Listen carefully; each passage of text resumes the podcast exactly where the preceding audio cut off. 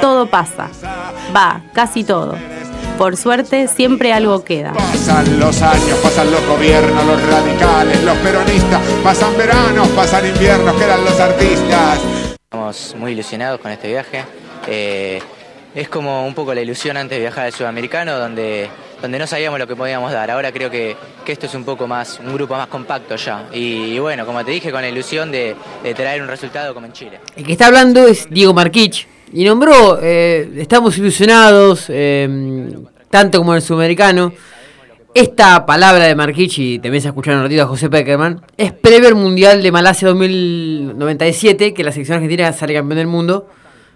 Eh, ganando justamente la final a, Uruguay. Mm. Eh, ¿Por qué traje este audio de, Marquich y posteriormente de, Peckerman, que también va a escucharse por ahí su voz en, cualquier momento? Porque un 7 de febrero del 97, justamente la selección argentina de, fútbol sub-20 ganaba el sudamericano mm, de la categoría sub-20 después de 30 años. Había sido campeón en Qatar 95, Peckerman, en su primer torneo importante. Juega el sudamericano, había perdido la final del sudamericano 95 con Brasil gana el Mundial del 95 en Qatar, juega Sudamericano en Chile en 97 y lo gana justamente este equipo que después también es campeón del mundo en, Malasia. Para tirar algunos nombres, obviamente digo Marquech, como escuchamos recién que, estaba hablando, estaba el Cucho Cambiazo, Walter Samuel, Pablo Aymar, Juan Román Riquelme, eh, Diego Placente, eh, Walter Samuel, o sea, increíble la cantidad de jugadores de ese, mm, de ese equipo del, del 97 que fue campeón sudamericano y luego campeón del mundo que después jugaron en la selección argentina. Gran parte de la base de este equipo fue que después jugó con Beckerman también en 2006 en el Mundial de Alemania. Y parte de 2010 del Mundial con, Diego Maradona también como técnico. Eh, pero me pareció importante traer esta efeméride deportiva más que nada pensando que este equipo sudamericano o este equipo de, de, sub-20 gana un sudamericano después de 30 años. Y también para remarcar el trabajo de Peckerman que ya había sido campeón del mundo, que repite después en el 97 y repite en 2001 en la Argentina. Fue un técnico que en 5 años estuvo en la selección argentina sub-20 ganó 3 campeonatos mundiales y devolvió la, el protagonismo a Argentina. Este es un efeméride que me duele mucho. Me duele horrores. ¿eh? Justifican la presencia horrores me duele. de casi 30.000 espectadores. Está ingresando Ruggeri. Cabezó Ruggeri. Paró el remate. Lo escucho y lloro. Es igual de River, ¿eh? Y lloro. 60, 70. 86. ¿Quién es no tengo idea. Ah, ese fue Cámara Plata. Sí. 9 de febrero del 86. ¿No 8? Estamos en el déjà vu, 8, ¿no? 8 de febrero del 86. Eh, en el déjà vu, bien dijiste Marco, no lo dije en el principio del bloque. 8 de febrero del 86. Enzo Francesco le hace este gol en el estadio José María Pinela. Una chilena hermosa que la clava en el segundo palo después que Ruggera baja de cabeza. En un partido que el equipo de Beira le gana 5-4 a Polonia, la sección de Polonia. Partidazo. Partidazo. Estaba en la cancha. Karina. Estaba en la cancha, fue con mi viejo y con mi abuelo, ya fallecido. Exactamente, tenía. Acá es el gesto de chiquito, tenía nueve años. Imagínate, soy petizo ahora, imagínate lo que con nueve años. Casi que imposible. Hoy Monetti recordó ese partido también. Este, había una especie de sorteo donde tenés que decir que eras de Mar del Plata sin, sin decirlo. Ay, no y recordó que había estado viendo ese partido, pues bueno, me hiciste acordar. Ese día. Yo no estaba acá, ¿eh? Ese día, eh, cuando River empata, partía 4-3, River empata 4-4, yo estaba en la platea, descubierta empata River 4-4 el partido, la gente obviamente se para. Mm. Después de empatar un partido que perdés 4-3, lo empatás 4-4 y ves que lo podés ganar, la gente se paró en la platea. ¿Qué significó? Que yo vi todo lo que faltaba del partido, la espalda de una persona.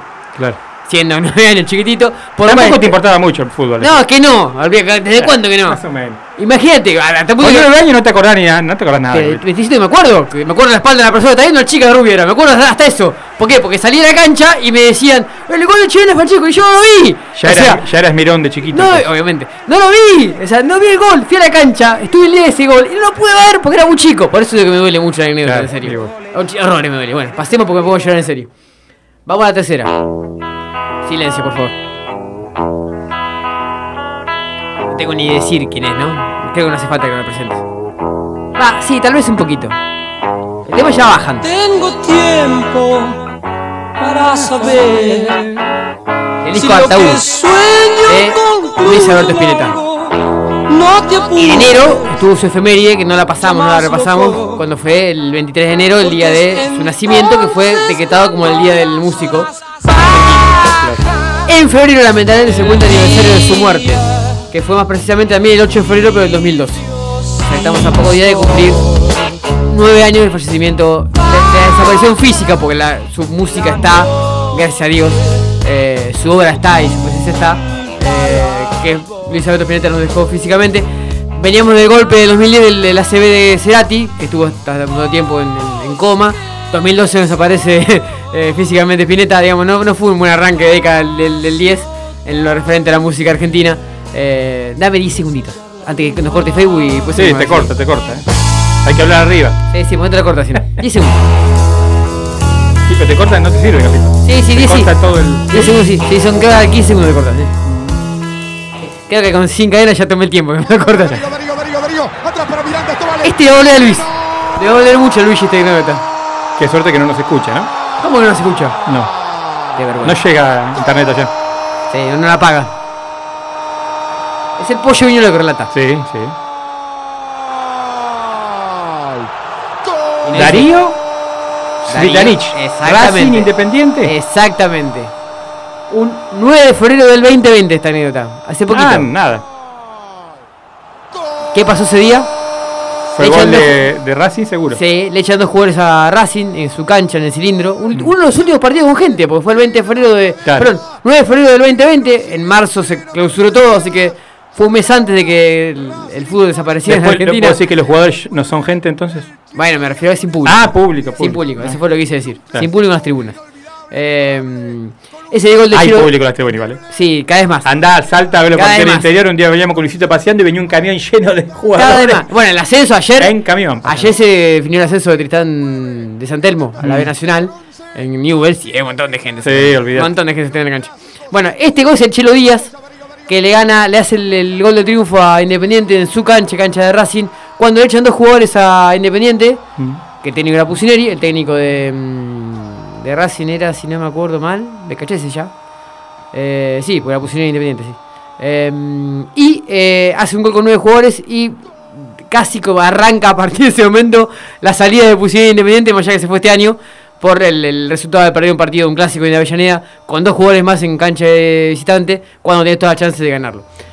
Pasó de Yahoo, con una llanta de, de- de Luis, un llanto mío por el gol que no vi de Sí. Francescoli y un llanto por el Flaco Spinetta. Ahí está. ¿Te acordás de esto? ¿Y de esto? Uf, ¿y de esto? Cambiamos futuro por pasado. En todos los ámbitos, todo pasa.